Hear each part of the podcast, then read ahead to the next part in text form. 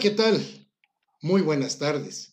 Bienvenidos sean ustedes a este su canal, Entrevista Académica. Hoy, hoy contamos con la presencia del licenciado Luis Enrique Sánchez Rivera.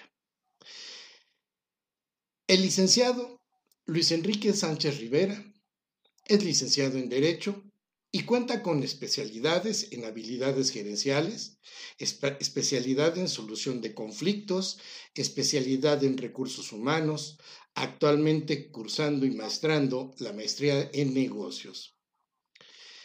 El licenciado Luis Enrique Sánchez Rivera tiene como principal actividad la asesoría laboral y la asesoría penal a sociedades mercantiles y en términos generales a cualquier persona moral.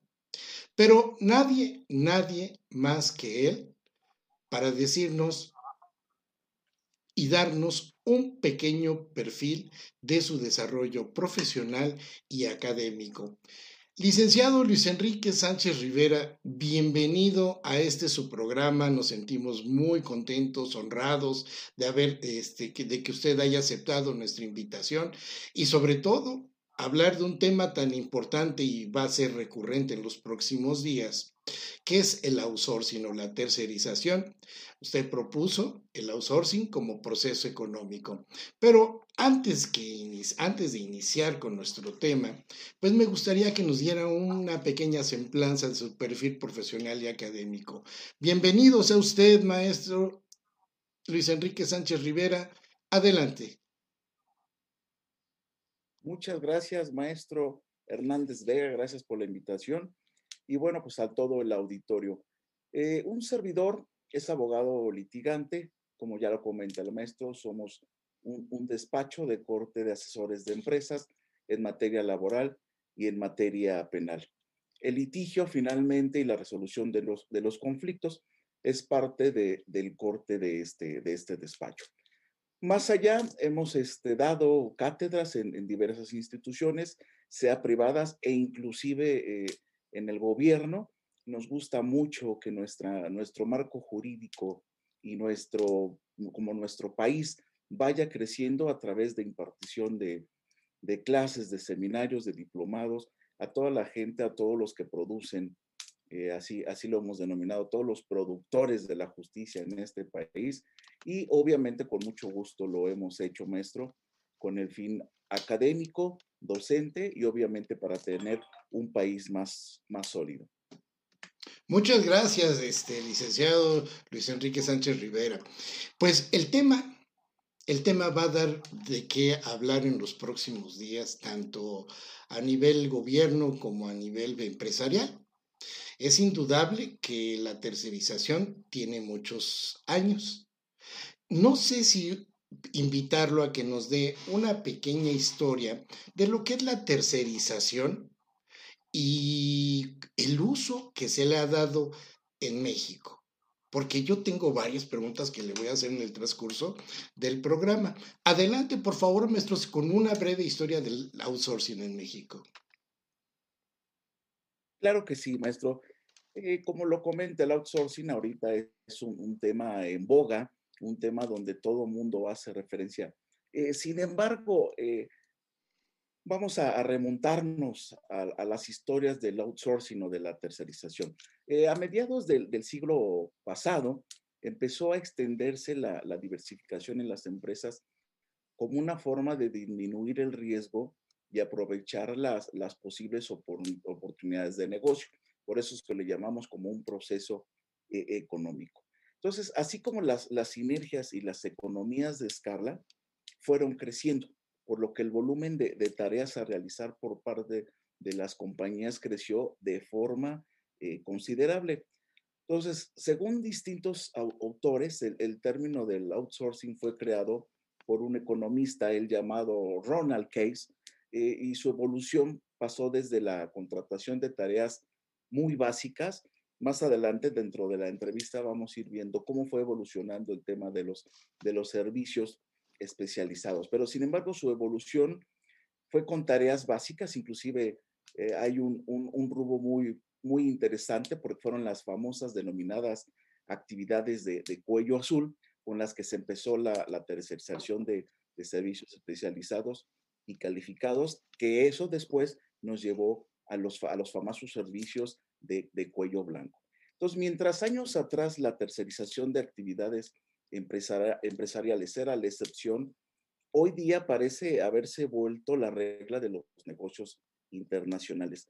Hay, hay cifras interesantes en donde este, Bain Company hace referencia que el 82% de las grandes empresas de Europa, Asia y América del Norte tienen algún tipo de acuerdo de tercerización, es decir, en el outsourcing. Hay criterios que empezó en, en, Estados Unidos con la tecnología de información, con toda esa transferencia de datos cuando fue creciendo la, la, este, la famosa TI. Pero hay un, hay un dato muy curioso. En México también se habla de, de que se expande el, el outsourcing por las famosas infraestructuras eh, de, economías de escala en la rama este, maquila y en la rama automotriz. Entonces, mientras tenemos esa, esa corriente que fue una, una situación que nace en, en Estados Unidos, también en México somos pioneros de esta tercerización, más que nada por la, por la forma en que se fueron dando los negocios o la expansión de los negocios en, en nuestro país. Entonces, también podemos hablar que somos pioneros en México de la famosa tercerización. Indudablemente la tercerización, como usted lo menciona, llegó eh, para quedarse probablemente, pero a lo mejor no con las, mismas condiciones que se venía desarrollando hasta ahora. Yo aquí tengo, y, a lo mejor cuando yo concerté la cita con usted, le, hice algún comentario sobre esta referencia, pues la referencia, la que es más, la que usted nos está dando es de un sistema sajón laboral, que son los mayores este, conceptos y, y, aquí viene algo importante. Hablaba usted de los, de los famosos de cuello blanco, que al final de cuentas son ejecutivos. O sea, son personas que no tienen un, un salario pequeño. Pero en México lo llevamos como usted lo dijo, como pioneros, pero a la industria de salarios mínimos. Pero antes de eso, yo quiero comentarle que nos dé un marco de referencia constitucional, porque es ahí donde vamos a encontrar, yo creo que la excepción para implementación de cómo estaba a cómo se pretende que quede junto con el derecho comparado con la Constitución de los Estados Unidos de Norteamérica, pues obviamente son marcos muy diferentes. ¿Qué nos puede decir sobre ese marco legal y en función del derecho comparado para poder hablar sobre eh, derechos laborales? Con todo gusto, maestro. El, eh, refiriéndonos a, México, inclusive eh, quería enfatizar un poco. En la década de 1960, con la proliferación de programas de ensamble en México, las llamadas programas de plantas gemelas, es, es donde se detona la, la tercerización. La, la, Constitución y la Ley Federal de Trabajo, en, en, el artículo 123 de nuestra Carta Magna, que viene todo el capítulo referente a, lo, a los trabajos, va dando, eh, sin embargo, la pauta o el seguimiento en conjunto lo reglamentario con la ley federal del trabajo de la forma de un intermediario. Yo creo que el tema anglosajón, como bien usted lo comenta, maestro, el, el outsourcing, nosotros lo tenemos muy, muy este, inserto en la, en la ley federal de trabajo, donde nos permitía, hubo una reforma muy importante, inclusive con, con el presidente Felipe Calderón, donde el, el proceso económico del outsourcing al tener esa detonación ya más importante y con crecimientos, con vísperas de, crecimiento de las grandes industrias, por ejemplo, este, eh, se, hace esa mención que en, el gobierno de Felipe Calderón se denota y se da unos artículos especiales eh, en, en, relación a la ley federal de trabajo para la intermediación. ¿Cómo se va a regular? ¿Cómo entra la intervención del intermediario? ¿Cómo existe la responsabilidad solidaria tanto del patrón como en este caso este, el, famoso outsourcing, y nos daba una pauta para poder tener una reglamentación a través del Seguro Social. El Seguro Social nos pedía un, protocolo de, de, procesos, anunciar a través de los contratos de trabajo con quién, con qué clientes se iba a tener un outsourcing, es decir, anunciar datos específicos del contrato, objetos, salarios, condiciones de trabajo y algo muy importante era el tema de la protección de los, de los, de los salarios y de las condiciones de trabajo. Entonces, viene regulado. Yo creo que hoy la reforma a que se refiere nuestro actual, actual gobierno simplemente es, es, ya está regulado. Ya tenemos el outsourcing. Por temas anglosajones, obviamente no ponemos poder este, eh, eh, outsourcing, eh, sin embargo, aparece el famoso intermediario, contratista. Entonces, esta, esta reforma sí tiene muchas aristas.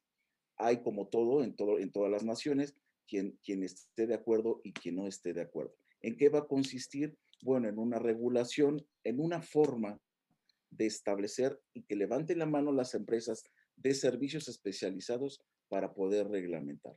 Entonces, maestro, dando un poco de esa, pauta, en México tenemos, si no reglamentado el tema de la tercerización, sí tenemos una forma de, eh, de intermediarios para poder llevar a cabo el famoso outsourcing o la tercerización. Gracias, maestro. Mire, aquí, eh, en, base a lo que usted nos está comentando, quiero decirle lo siguiente. Obviamente, nuestra constitución es una constitución prácticamente donde se, se, aplican los derechos sociales ganados a partir de la constitución de 1917. Tal es así, tal es así que, como usted lo mencionó, incluye en el artículo, quiero empezar en el artículo cuarto, derecho a la salud, derecho a, este, a la vivienda, y nos vamos al 123, este, derechos laborales. Una constitución como la de Estados Unidos no incluye esos, esas, e, es más, los derechos sociales pueden ser sujetos a una controversia, a un litigio por adicional. No están inmersos como derechos de las personas. Entonces, aquí, pues obviamente, o en base a, toda la, la forma de explotación que ha existido a través de la historia, a través, como yo se lo mencionaba, a través de los salarios mínimos, porque sí, si bien es cierto, un profesionista independiente conoce exactamente por qué trabaja de forma eh, de, lo que le llamamos el outsourcing, ¿no?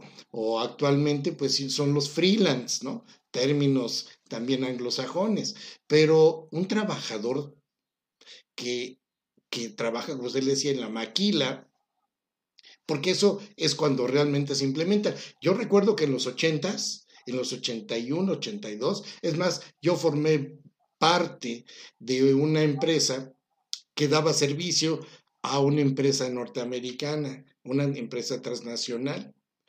La empresa de, de, México contrataba, pero nosotros teníamos una oportunidad de que si éramos buenos empleados nos contrataban como base en esa empresa norteamericana. Pero ¿qué sucedía?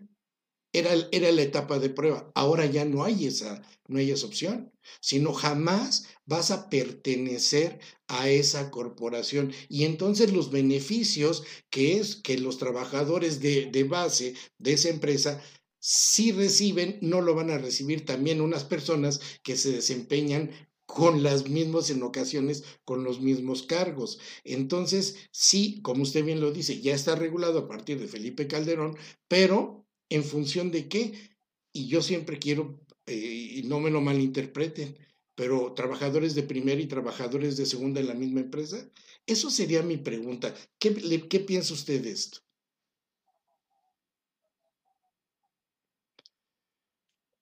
Mire, maestro, hay un tema de evolución de actividades externalizadas, que es lo que quería también enfatizar.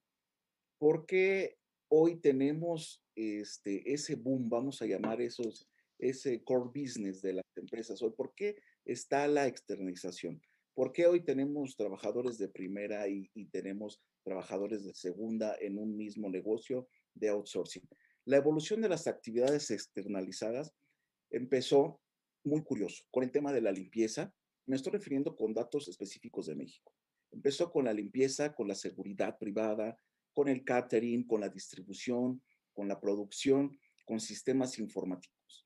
¿Qué pasa después de, las famosas ya tecnologías con las empresas grandes donde el famoso e-commerce nos da esa, esa facilidad de tener un desarrollo de producto o tener funciones administrativas financieras. ¿Qué es lo que dentro del mismo proceso eh, económico, el, outsourcing, hacer una decisión estratégica que implica la contratación de determinadas actividades no estratégicas o, de procesos de negocio necesarios para la fabricación de bienes, que eso es muy importante, o el suministro de servicio mediante acuerdos, contratos, pactos, ya sea internacionales o nacionales, con empresas de alta capacidad. Entonces, yo creo que el vínculo que existe respecto a trabajadores, vamos a llamarlo como usted lo dijo, de primera y de segunda, es, es simplemente un, proceso económico que beneficia hoy, como se ha, se ha visto, con datos y con cifras, inclusive con cifras del INEGI, donde este, hay, hay muchos trabajadores, sí, en la parte de, de, este, de, outsourcing, pero sin embargo son generadores de, de, empleo. Entonces, más allá, y contestando la, la pregunta, querido maestro, es, esa función detallada ¿sí? que existe en el outsourcing, yo creo que no la podemos este, hacer a un lado. Finalmente es una evolución a nivel mundial y el tema del outsourcing, el tema de los mundos, el tema del e-commerce, el tema de, la, inclusive de la pandemia que nos está dando formas diferentes hoy, hoy de trabajar, es parte de la inclusión de la, de la evolución que como seres humanos que dentro de nuestro régimen, vamos a llamarlo así, de nuestro régimen este, jurídico dentro de la ciencia este, jurídica, pues nos permite tener ese proceso de, e, económico de, de, negocio para una aprobación muy importante. Aprobación de proyectos, incluido con evaluaciones. Hoy los, los outsourcing hacen evaluaciones. Eh, el tema del outsourcing va muy enfocado en que las empresas se dediquen a generar o hacer lo que su producto o lo que su proyecto tiene.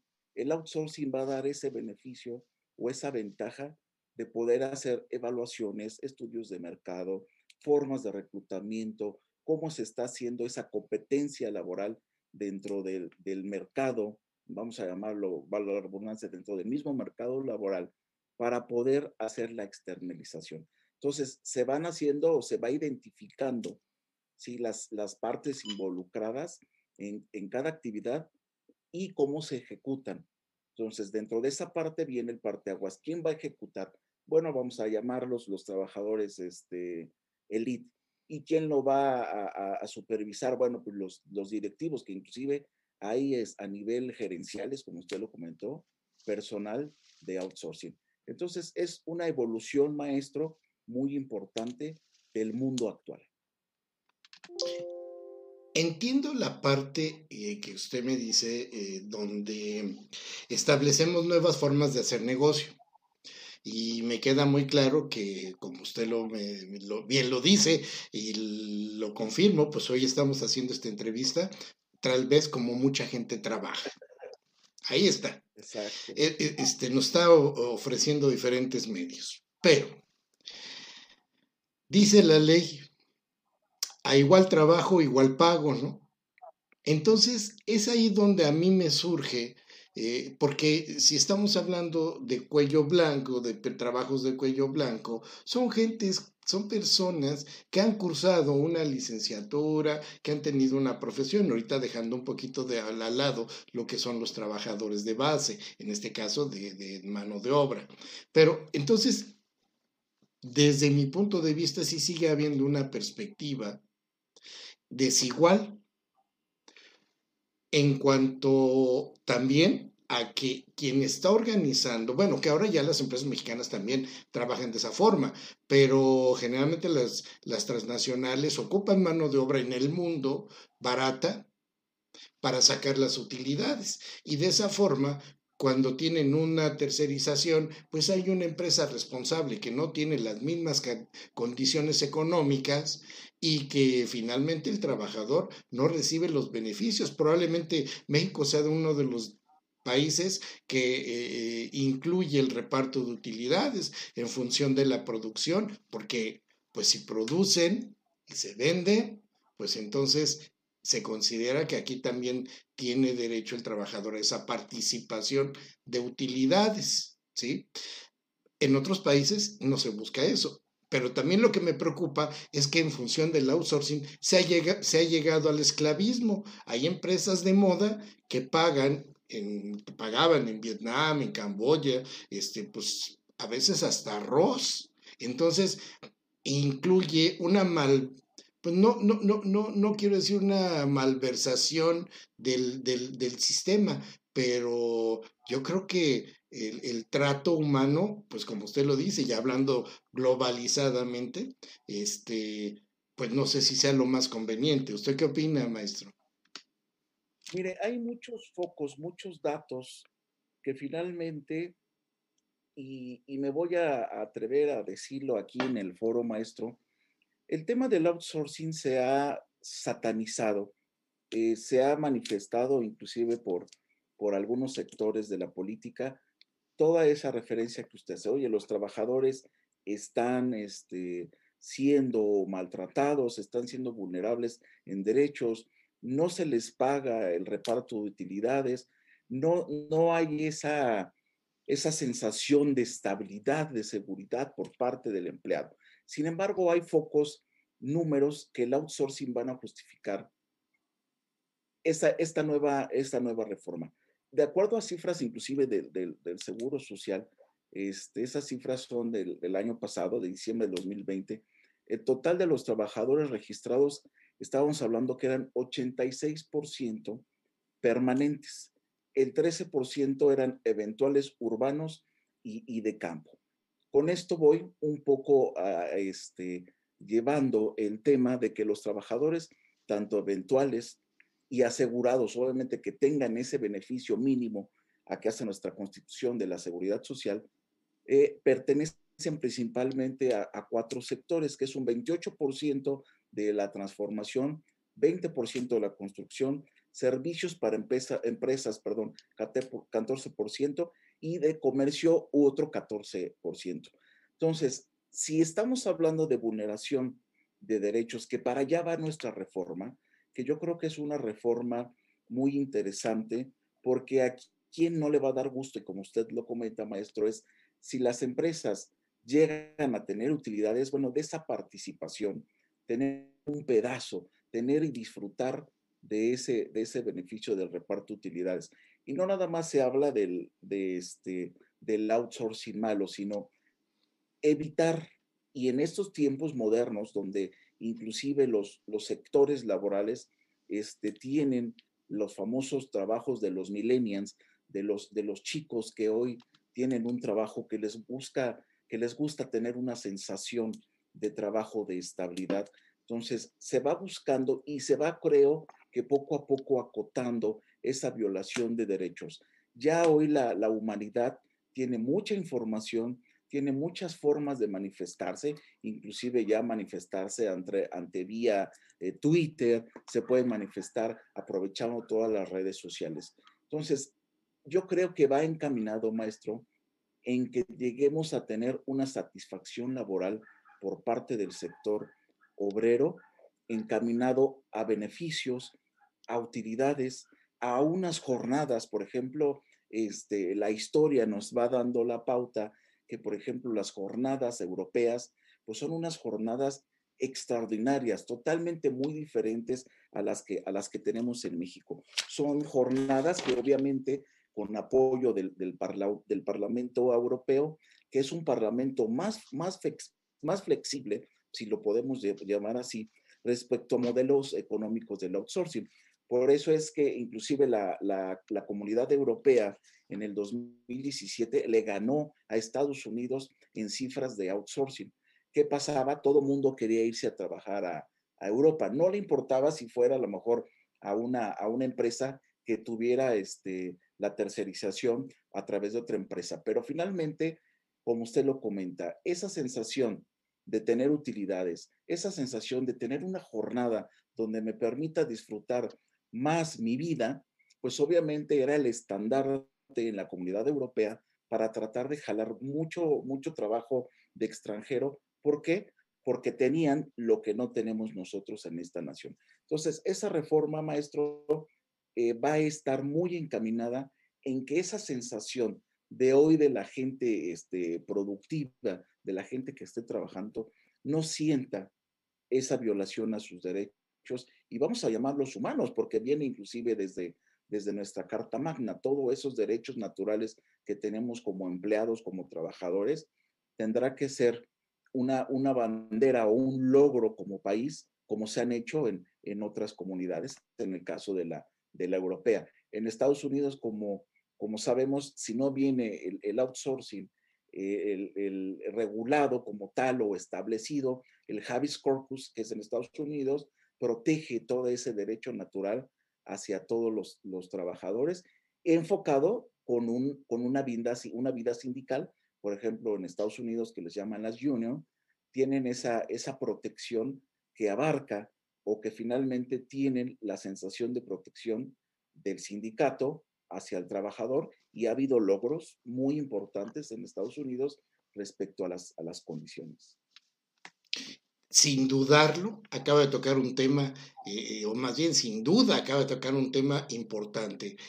Los sindicatos, mi querido maestro. En México hemos padecido de sindicatos denominados los sindicatos charros.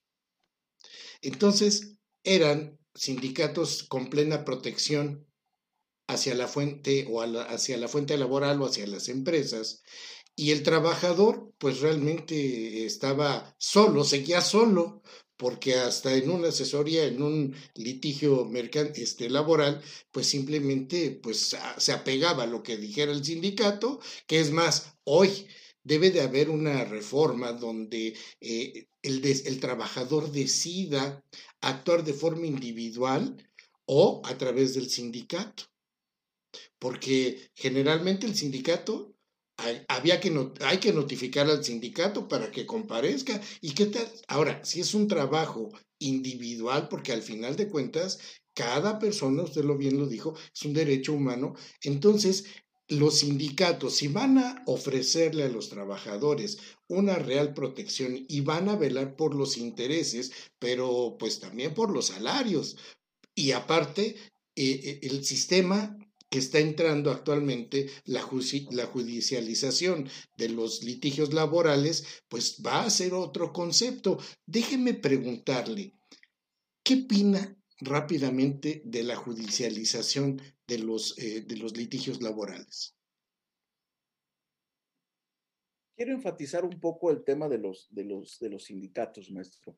Eh, hay, sindicatos en México muy buenos, centrales obreras muy buenas, que finalmente, desgraciadamente por algunos, no la, no la mayoría, pues existe esa, ese rebustecimiento o esa, esa mala experiencia de los trabajadores donde el sindicato no da esa protección.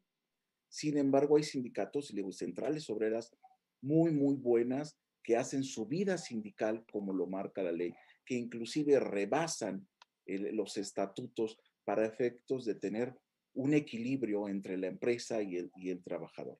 Entonces, hoy inclusive tenemos una, una reforma laboral donde los sindicatos, eh, derivado del TECMEC, hubo esa, esa reforma donde los sindicatos tienen que llevar un proceso de legitimación. Es decir, eh, con esta reforma, con esta idea eh, parlamentaria, se llega a una conclusión, que los sindicatos ya no sean tan autónomos como anterior, este, anteriormente pasaba. Eso, eso, esa corrupción que existía, esa mala sensación, como usted lo comenta, de, no protección, hoy se vela a través de un proceso de legitimación de, procesos. Pero no vamos a abundar en eso. Sin embargo, esa nueva iniciativa y, por ejemplo, eh, de las juntas de conciliación y arbitraje que hoy pasan a la judicialización, va a ser un tema de técnica jurídica. Hoy la, la, litigación va a ser más técnica, los procesos laborales que hablábamos de,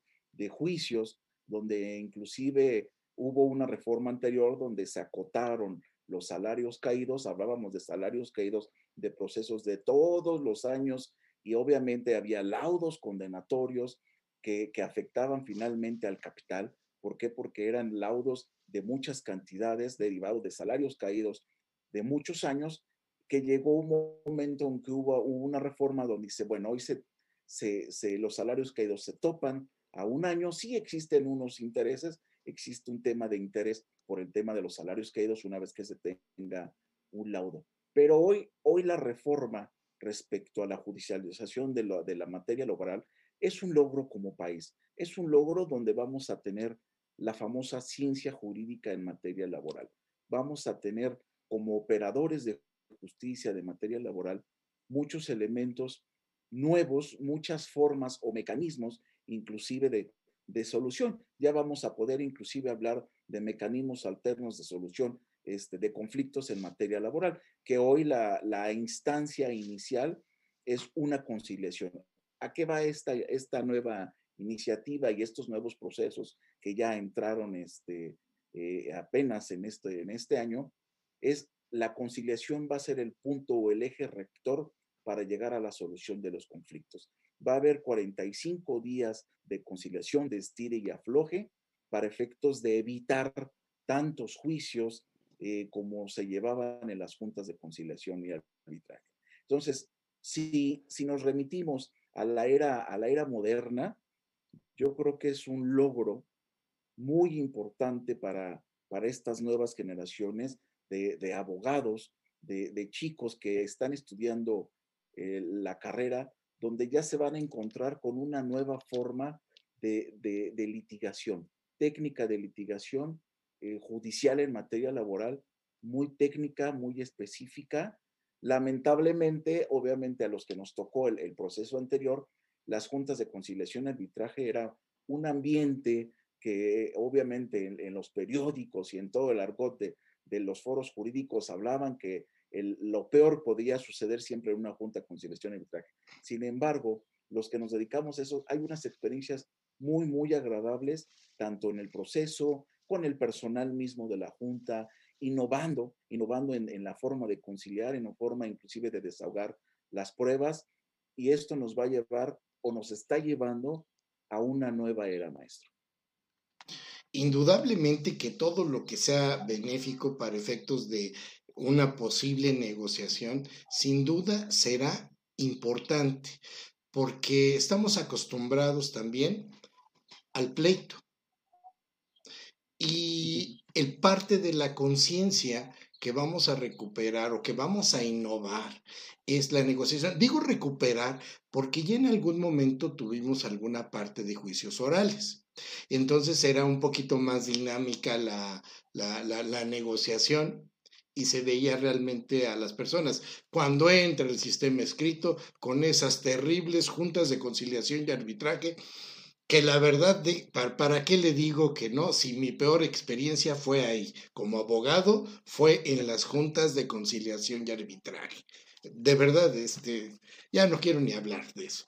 Pero hoy, hoy, hoy déjeme decirle que veo algo importante. Eh, veo que el trabajador ya participa dentro del juicio. Un hecho importante es que el trabajador ya lleva la primera notificación de conciliación, puede hacerlo él. Entonces, eso agiliza aquellas centrales laborales donde para emplazar eran cinco meses, imagínense.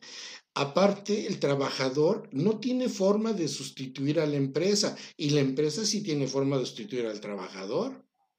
Eso significa que no tiene ingresos el trabajador y la empresa sigue, seguirá produciendo. Entonces era un, un trato desigual totalmente para el trabajador. Y mire, y mire que lo que yo veo, eh, a lo mejor pudiéramos poner, pudiera ponerme ahorita como el abogado del diablo por parte de los trabajadores, pero, pero la verdad, este, y, y con eso empecé, los salarios, los salarios, o sea, si hubiese establecido un sindicato interés por el trabajador, no hubiéramos dejado que la inflación creciera más que los salarios. Entonces, y, eso es parte, es la protección del trabajador. El trabajador quedaba desamparado con las centrales sindicales, retomando lo que usted decía de, de, los sindicatos, que no dudo que sí hayan muy buenos, pero a mí la historia, la, la real historia que hemos vivido como país, significa que hasta la inflación era más alta que el salario. Entonces, ¿dónde quedaba el, trabajador con su consumo, con su poder adquisitivo?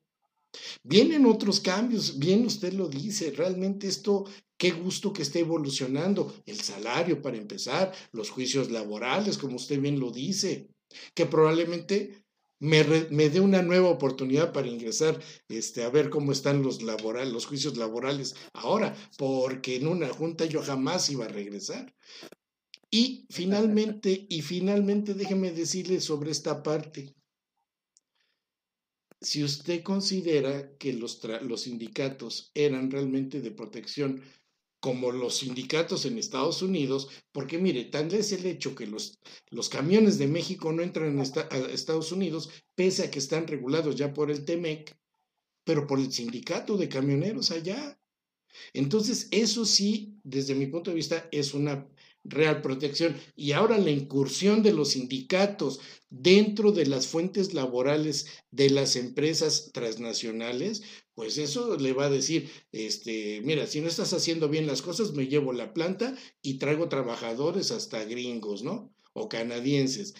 Esa no es, no es perder un poco de, de soberanía, licenciado, en función o en aras de una globalización que desde mi punto pueda llegar a ser mal entendida por sistemas económicos?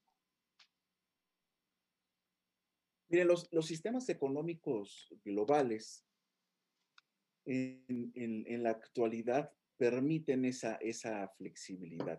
Hoy los, procesos a discutir, por ejemplo, el famoso TEMEC, se habla de, una violación de soberanía. Oye, ¿por qué va a llegar este, un, un sindicato o los famosos union en, la, en la parte de la maquila, en la parte de, la, de las transformadoras, en la parte de carros.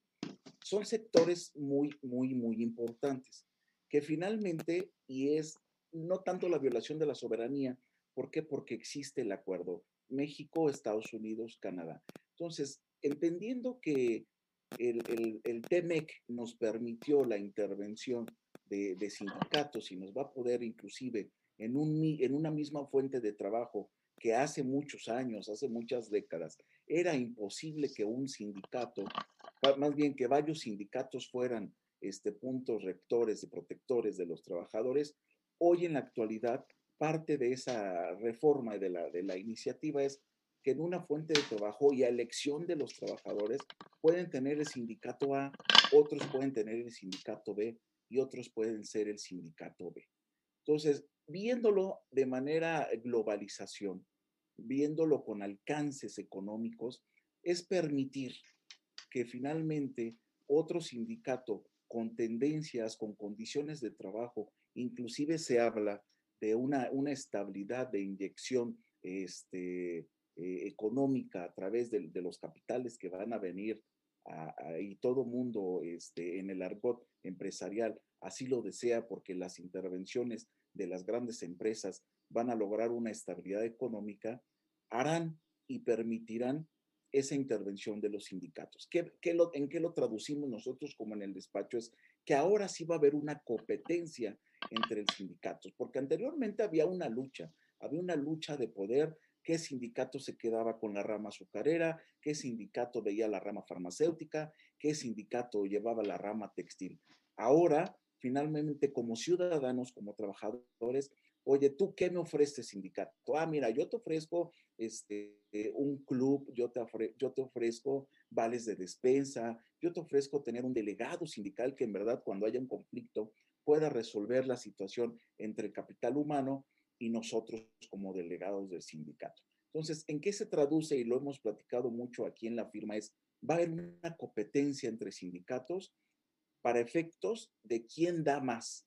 Es decir, bueno, ya llegó yo no lo veo como una afectación de soberanía, pero vamos a, imaginar que llega un sindicato a la rama farmacéutica de Estados Unidos, donde les ofrece a los trabajadores inclusive este, más uniformes, capacitaciones, el tema, por ejemplo, de en la rama farmacéutica, eh, temas de, supply chain, eh, temas de e-commerce, o sea, que tengamos esa habilidad o esas capacidades y habilidades, los skills que le, que le llaman, herramientas que, que podamos ser mejores trabajadores, mejores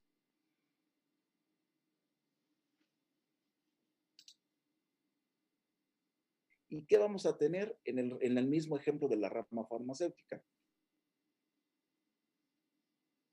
Vamos a, vamos a llamarlo así, charro, que no ha tenido una vida sindical, que se ha dedicado nada más a extorsionar a, los patrones y obviamente a burlarse de los trabajadores. Entonces, ¿con quién se irían? Obviamente, pues con el nuevo sindicato. Entonces, como ciudadanos, como trabajadores, vamos a tener esta ventaja. Habrá veces, habrá momentos que llegarán sindicatos, va mejor que el que ya les estoy poniendo el ejemplo para, para, para que sea este, eh, para el auditorio, para que lo vayamos entendiendo, es un sindicato A donde nos ofrece todo lo que ya comenté, un sindicato B que es mexicano, un, sindicato charro que no nos ha dado esa posibilidad de crecer. Pero sin embargo, vuelve a llegar otro sindicato central de, México, centrales sindicales de, de México, donde con miras de competencia equiparan a lo que les está ofreciendo el sindicato o el union del sindicato de Estados Unidos. Entonces, eso nos va a dar la pauta como trabajadores de irnos hoy con quien mayor o con quien mejor nos dé esa estabilidad laboral. Indudablemente es un cambio y vamos a, tener que estar preparados para esas incursiones extranjeras probablemente, que bueno, que se van a dar más que nada en la parte de las, de las empresas transnacionales o que tienen cierta este, maquila aquí en México, ¿no? pero también es un acto de preocupación porque, como usted lo acaba de decir, eh, muchos de los sindicatos, muchos de los sindicatos son de los que tienen tres, cuatro personas y ven qué empresa acaba de abrir y con como acaba de abrir van, se meten y dicen, ah, somos del sindicato X, Y o Z y a partir de ahora ahí nos vamos a un pleito. Entonces, este, ¿qué va a suceder con ese tipo de sindicatos? ¿Van a tener, van a requerir de cierta constitución? ¿Y cuál va a ser su forma de intervención?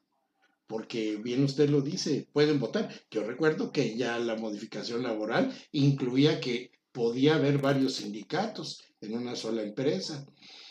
Anteriormente no, pues anteriormente era este, era mío y se acabó pero entonces sí, los trabajadores ya desde hace tiempo pueden votar por los, por los sindicatos. Pero, ¿qué va a pasar con él? ¿Cómo va a actuar una autoridad laboral en función de ese tipo de demandas de los sindicatos que se paraban en las juntas de conciliación y arbitraje, registraban un contrato ahí charro con firmas hasta eh, apócrifas y existían? Entonces, ¿el tratamiento será igual, estimado maestro? ¿Usted qué considera? Está muy, muy de moda ahorita y estamos hablando de un proceso de, legitimación de, sindicatos y de contratos. Entonces estamos hablando de un tema que está en la, en la, en la incubadora. El, gobierno federal y no tanto las, las juntas, porque las juntas pues, ya en algunos estados dejan de operar, sino tenemos ya un centro de conciliación. El gobierno federal a través de la Secretaría del Trabajo eh, puso esos mecanismos dentro de la reforma que están implícitos, y se ha puesto sobre la mesa con los sindicatos la posibilidad de legitimarse. Hoy hay campañas, hoy hay en, la, en las redes cómo los, las centrales o los sindicatos o las, este, todas las filiales de los sindicatos tienen esa obligación de, legitimar. Anteriormente, como usted lo, dice, había un, emplazamiento o, por, para firma de contrato porque los trabajadores no tenían, o había ese choque colectivo que había los sindicatos, con sindicatos se peleaban porque se querían pelear por la, por la fuente de trabajo. Entonces, ese, ese proceso que el gobierno federal y con la iniciativa parlamentaria que ya estamos empezando a llevar, está muy, muy neonato todo esto, pero sin embargo el sindicato que lo quiere hacer bien lo está haciendo, se está legitimando para los alcances de la nueva reforma laboral. Y esa nueva reforma laboral lleva, vamos a llamarlo así, candados, procesos que van a ir siendo rectores y van a ir siendo evaluados y revisados, inclusive para efectos de quitar registros sindicales. Entonces, ¿qué va a pasar? Que se va a ir acotando todos los, los sindicatos que teníamos en México, todos aquellos que no vayan cumpliendo con ese proceso de legitimación, pues van a ir, van a ir acotándose, van a ir haciéndose menos y obviamente buscarán la estabilidad con el sector privado. ¿Para qué? Porque finalmente también la política del gobierno federal es sí mantener nuestra, nuestra estabilidad entre, entre el factor del capital humano y entre el sector privado a través de los sindicatos, para eh, no regular, porque regulado ya viene, pero sí para tener un mayor control de la vida sindical. Entonces, atendiendo un poco a lo que usted comenta, maestro, ¿cuál es, cuál es el fin de que hoy los conflictos colectivos, vamos a llamarlo así, de, de los sindicatos, sean aminorados y sean vigilados y sean puestos en procesos que verdaderamente no lleguen a como los procesos que existían en las juntas de conciliación y arbitraje. Ganaba el sindicato que llevaba más golpeadores, el sindicato que cerraba fuentes de trabajo. Hoy se trata de esa estabilidad que debe de ver o que debe de ser este, vigilado, eh, garante por parte del gobierno federal.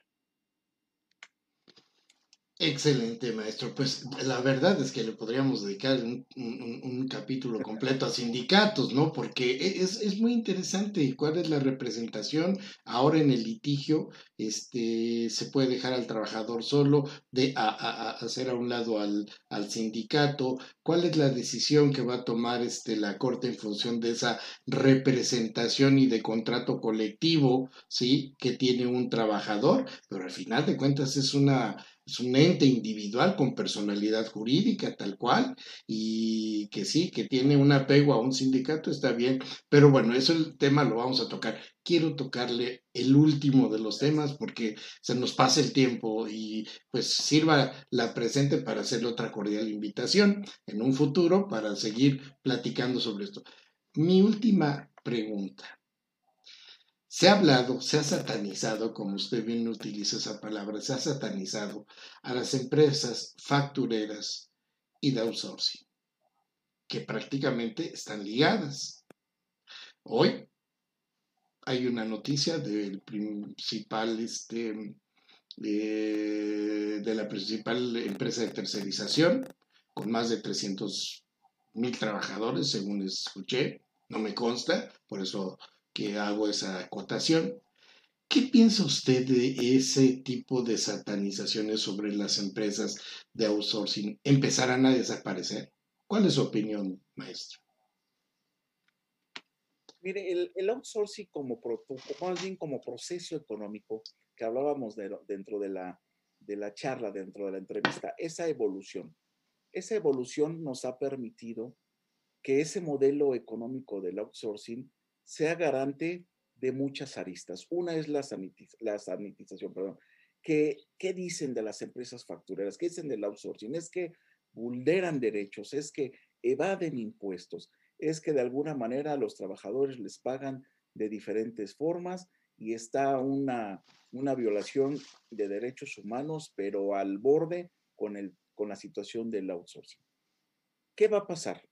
¿Y qué es lo que nos hace mención esta, esta reforma. No creo que debe desaparecer. ¿Por qué? Porque vemos las noticias cuando se empezó con, el, con la situación de la iniciativa del, del, outsourcing, la fuga de capitales. ¿Qué pasa si en México deja de existir?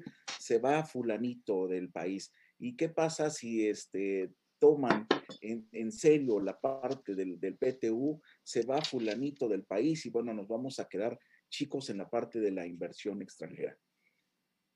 ¿Por qué se alista una nueva iniciativa para el outsourcing? No con el fin de, desaparecerlo, y yo creo que desaparecerlo sería un, un retraso global respecto a todas las tendencias económicas. La Secretaría del Trabajo y, la Previsión Social preparó esta nueva iniciativa que apenas se, hizo a un lado, la que se había anunciado por parte del Ejecutivo, y es para regular el outsourcing.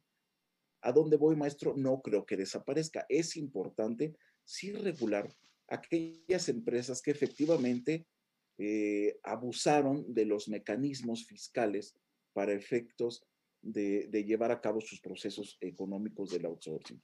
Pero lo cual, esta nueva iniciativa este, que, hacemos mención, viene a, discutir nuevas formas, implicaciones, eh, prohibiciones de la subcontratación, este, pero muy, muy meduladas, muy reguladas a través de, procesos. Y quiero hacer un poco de mención que hoy los procesos, estamos en un mundo que lleva una expansión eh, a través de la pandemia, como usted lo comenta. Y ahorita estamos llevando a cabo esta entrevista vía virtual, usted en su despacho, nosotros aquí en la firma. ¿Qué va a pasar o para dónde debe, ir el outsourcing? Ya olvidemos de ir a una subdelegación a decir cuántos trabajadores tenemos.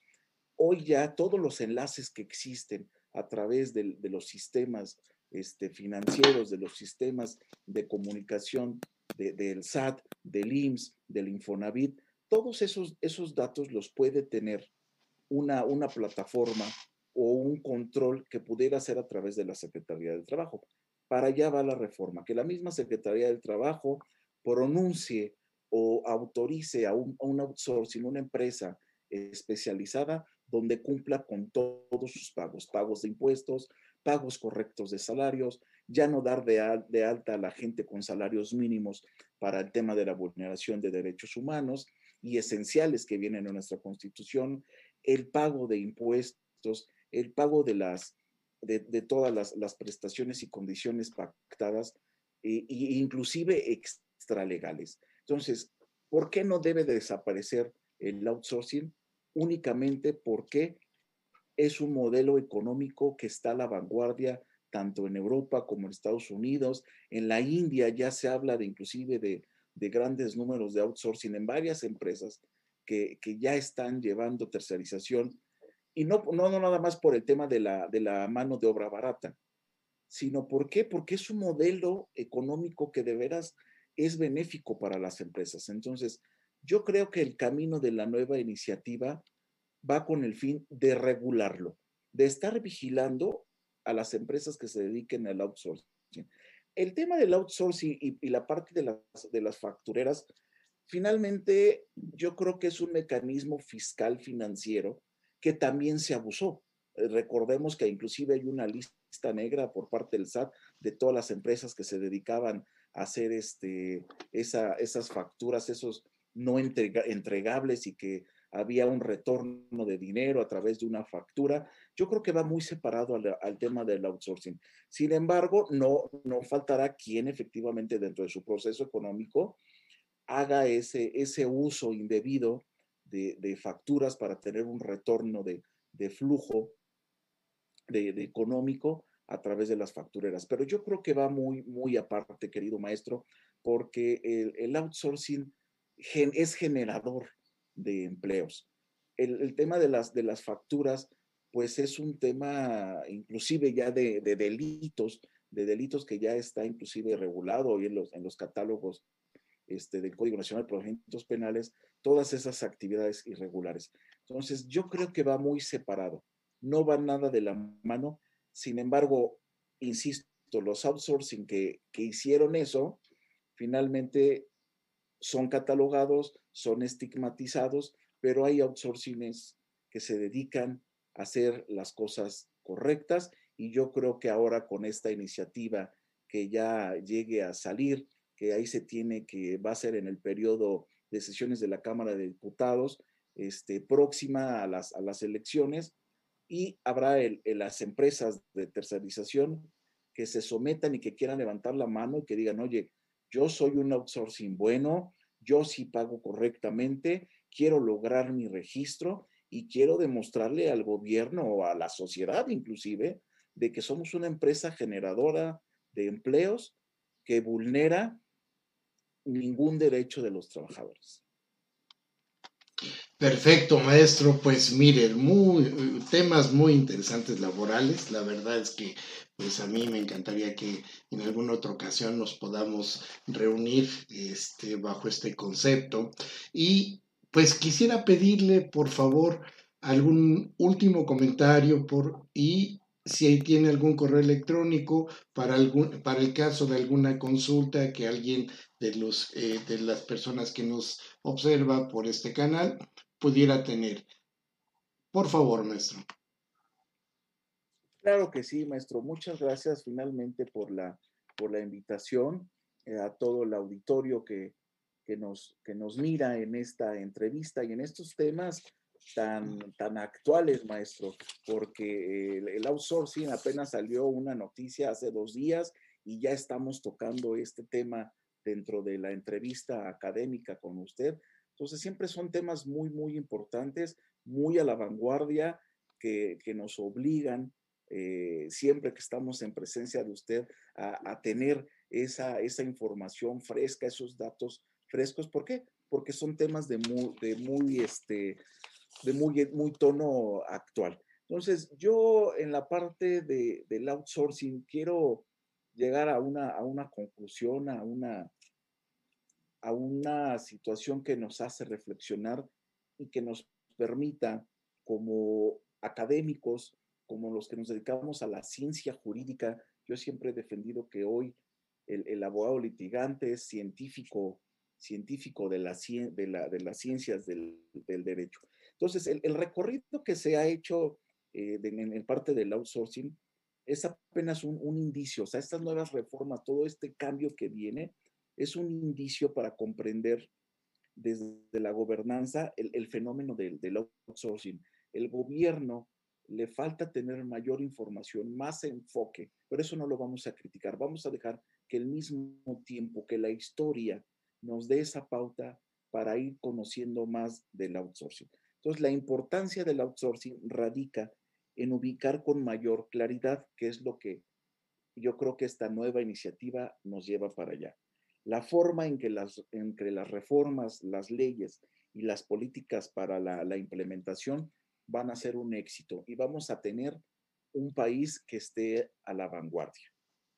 Eso significa que un México que donde todos estemos trabajando o en un México donde hoy estemos eh, prestando un servicio, nos sentamos con esa sensación de cariño, de sensación de, tranquilidad, de estar trabajando en una empresa que realmente se preocupa por nosotros. Vamos a darle la oportunidad al gobierno que tenga esos, foros, que tenga esos asesores para que lleve esa iniciativa a un buen camino.